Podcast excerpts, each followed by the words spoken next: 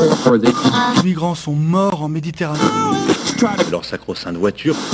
de ces périodes de température très élevées. Ces femmes qui subissent le harcèlement quotidien. On peut faire tellement plus. Peut-être sauver ce monde.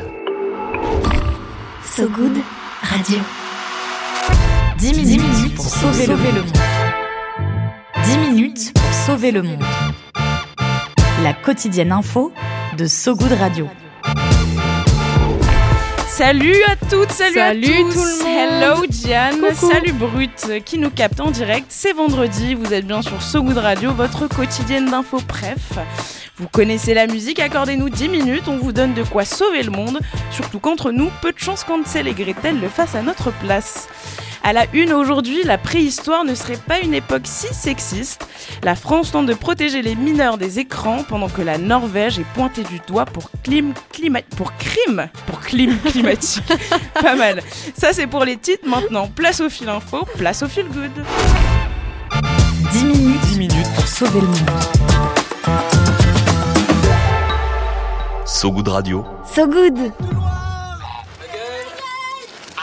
Ça va être tout noir. Ça va être tout noir. Ça va être tout noir. Et t'as reconnu Diane Bah, bien sûr, quel rêve. C'est re. Quelle prononciation, bien joué. C'est un extrait, c'est bien un extrait de Rrr, film d'Alain Chabat qui se déroule il y a 37 000 ans. Eh bien, moi aussi, je vous propose de faire un petit bond dans le passé. On part direction la préhistoire avec nos ancêtres, les chasseurs-cueilleurs. Le mythe de l'homme chasseur, la contribution des femmes à la chasse dans les contextes ethnographiques. C'est le titre d'une nouvelle étude parue avant-hier dans la revue scientifique américaine PLOS ONE. Elle confirme que les femmes de nombreuses cultures étaient aussi des mordus de la chasse et non pas uniquement des fans de salade de fruits ou de ratatouille. Les chercheurs indiquent au contraire que nos ancêtres féminins auraient occupé un rôle actif et qu'elles sembleraient, je cite, avoir usé d'une plus grande flexibilité des stratégies de chasse par rapport aux hommes. Et tac. Et De, quoi balayer euh, les croyances stéréotypées et genrées selon lesquelles les hommes s'occuperaient principalement des ch- de chasser les animaux et les femmes de la récolte des végétaux. Il y a de plus en plus de découvertes archéologiques et de recherches préhistoriques qui vont en ce sens. Ouais, pour arriver à ces conclusions, les chercheurs ont donc analysé les données de dizaines d'articles universitaires publiés au cours des 100 dernières années, donc ça fait beaucoup de travail, euh, sur l'ensemble des sociétés préhistoriques étudiées. Dans 79% d'entre elles, les femmes auraient été chasseuses. Beaucoup. Ouais, ça fait beaucoup. Ouais. Autre point important, les chercheurs affirment aussi que leur statut de chasseuse ne semble pas avoir changé une fois devenues mères.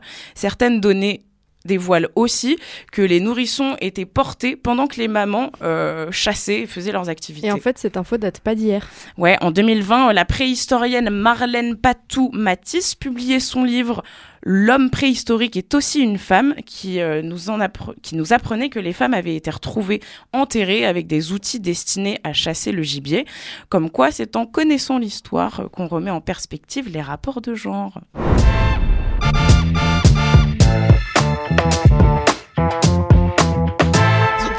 Désolée pour euh, Brut, euh, puisque le son ne marchait pas jusqu'à l'intervention magistrale de Diane. Yes. Merci Diane. D'ailleurs, si je te dis Twitch, Instagram, TikTok, tu penses à? Euh, réseaux sociaux. pas mal.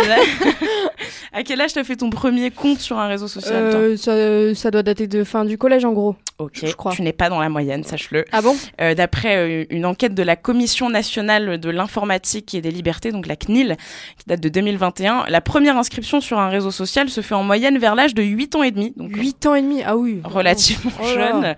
En plus, 80% des parents interrogés déclarent ne pas savoir exactement ce que font leurs enfants sur Internet. Donc face à cette situation, le Parlement français a adopté hier une proposition de loi pour instaurer la majorité numérique.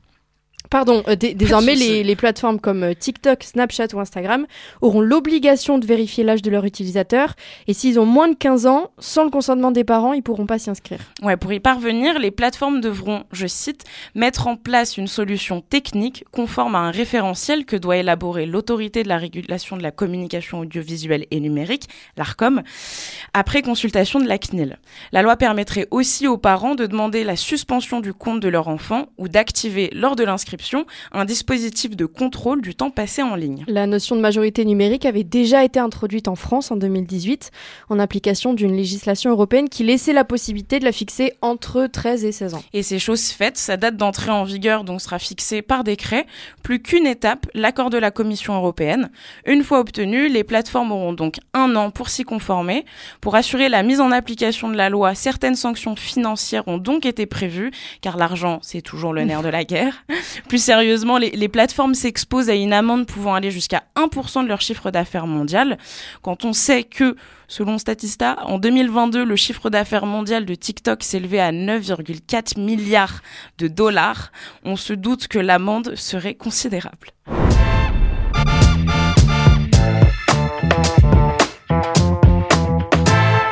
Et on file dans le nord, du côté de la Norvège, à Oslo. Mercredi, avant-hier, donc, le gouvernement travailliste norvégien a donné son accord pour le lancement de 19 projets pétrogaziers sur son territoire. En réaction, les ONG environnementales Greenpeace Norvège et Nature Hog ont engagé des poursuites contre l'État pour violation des droits humains et de la Constitution. Et elles n'en, sont pas à leur euh, premier coup d'essai en matière d'opposition. Ouais, en 2020, déjà, la Cour suprême norvégienne avait rejeté la demande de Greenpeace et Nature Hog, euh, qui demandaient l'annulation d'une dizaine de licences délivrées pour exploitation pétrolière dans l'Arctique. Et pour cette fois-ci, ces nouveaux projets pétroliers et gaziers ont une valeur supérieure à 200 milliards de couronnes, l'équivalent de 17 milliards d'euros. Ce qui est énorme. C'est énorme. Ouais, il prévoit euh, l'extension, ces projets prévoient l'extension de champs d'hydrocarbures qui existent déjà, des investissements pour augmenter le taux de récupération des hydrocarbures ou encore l'exploitation de nouveaux gisements. Et cette fois-ci, pour justifier sa décision, le gouvernement a sorti l'argument de l'emploi et aussi la nécessité pour la Norvège de fournir le continent en énergie, puisque le pays est devenu le plus gros fournisseur de gaz pour l'Europe depuis l'an dernier avec la guerre en Ukraine. Greenpeace Norvège et Nature Hog avancent que l'État norvégien viole son obligation de préserver les intérêts des enfants, garantis par la Constitution et par la Convention internationale des droits de l'enfant. Le ministère du pétrole et de l'énergie n'a pas encore réagi. La suite au prochain épisode.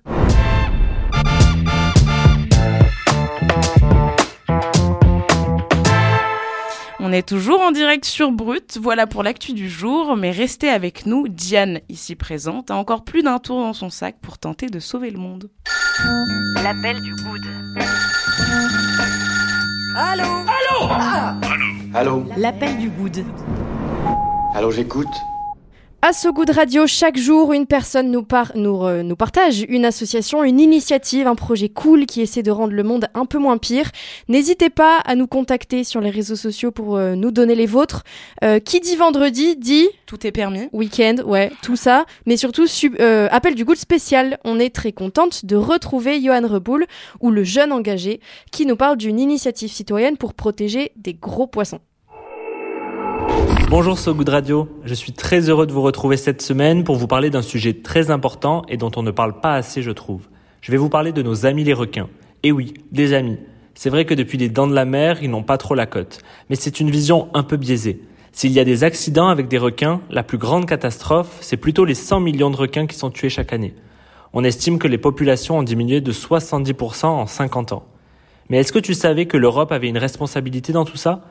L'Union européenne est à l'heure actuelle l'un des plus gros exportateurs d'ailerons de requins à l'échelle mondiale.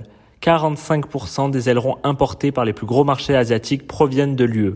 Et oui, aujourd'hui, le plus grand danger pour les requins, c'est le commerce des ailerons. Mais on peut agir. Grâce à l'initiative citoyenne Stop Finding Stop the Trade et leurs millions de signatures, la Commission européenne va être obligée d'étudier la demande d'interdiction de ce commerce. C'est un moment clé et il faut mettre la pression aux décideurs européens. Tu peux soutenir le mouvement en signant la pétition sur Only One et à suivre la page Stop Finding EU France sur les réseaux. Merci beaucoup Johan euh, pour euh, ton engagement. On mettra les liens que tu mentionnes dans la description de l'épisode d'aujourd'hui sur sogoodradio.fr.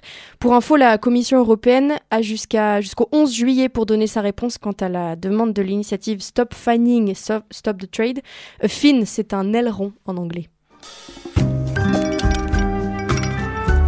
Viens voir un peu par ici. Le Pen J'ai une bonne nouvelle pour toi. dans le maillot. Le Pen dans le maillot. Et on continue ce journal et parce qu'on vous rêve au bord de l'eau, le stress vous glissant sur la peau, les cheveux impeccables tirés au cordeau. C'est l'heure du peigne dans le maillot de Diane Poitou. Rime riche. Le peigne dans le maillot, le moment pour s'endormir un peu moins bête. La 77e édition du Festival d'Avignon commence bientôt le 5 juillet. Ma recommandation du jour est une pièce de théâtre de la programmation off, c'est-à-dire pas la programmation officielle du festival. Ça s'appelle Coupure, coupure au pluriel une pièce de Samuel Valency et Paul-Éloi Forger de la compagnie La Poursuite du Bleu. Ils seront du 7 au 29 juillet au Théâtre des Béliers. Coupure, c'est une création sur la place que le public occupe dans le débat démocratique, ou plutôt celle qu'il n'occupe pas. Ouais, d'où le nom, coupure entre les lieux de pouvoir et les gens qui subissent des décisions qu'ils ne comprennent pas. Au début de la pièce, qui est une pièce réellement immersive, c'est trop bien, on annonce au public que Frédéric, un maire écologiste aussi agriculteur, a paradoxalement autorisé le déploiement d'antennes relais dernier cri dans sa petite commune rurale. Alors forcément, les habitants se révoltent parce qu'ils n'ont pas été consultés. Et au fil de la pièce, on comprend le cheminement de la réflexion. Une pièce qui balance entre temps présent euh, et implication du public et flashback mais impuissance du public. Une façon de montrer qu'il peut décider un moment et, être euh, oublié euh, très rapidement. Et la troupe Poursuite Bleue défend, je cite, du bleu, la poursuite du bleu la troupe, non, qu'est-ce que bon, la troupe, la poursuite du bleu défend, je cite, un théâtre politique engagé et engageant. Les co-auteurs se sont largement inspirés des débats autour de la 5G, forcément, mais aussi des questions écologiques et sociales euh, plus largement. Une vraie critique du système démocratique défaillant et de l'industrie agroalimentaire au passage. La mise en scène est super dynamique. Il y a six comédiens et comédiennes qui jouent au moins le double de personnages. Il y a un peu un côté euh, cinéma au final. Coupure, c'est une œuvre qui continue jusqu'à la sortie de la salle et après encore.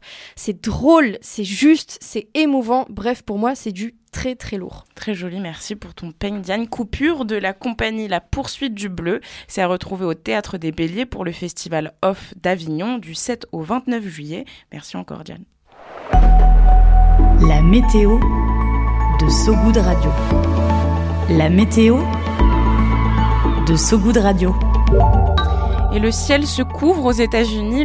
La Cour suprême le cours suprême la, la, la, cour, suprême, suprême excusez-moi, euh, plus haute juridiction à majorité conservatrice a banni l'affirmative action, c'est-à-dire la discrimination positive en faveur des minorités pour rentrer en université. Cette mesure avait été mise en place par le président Kennedy en 1961.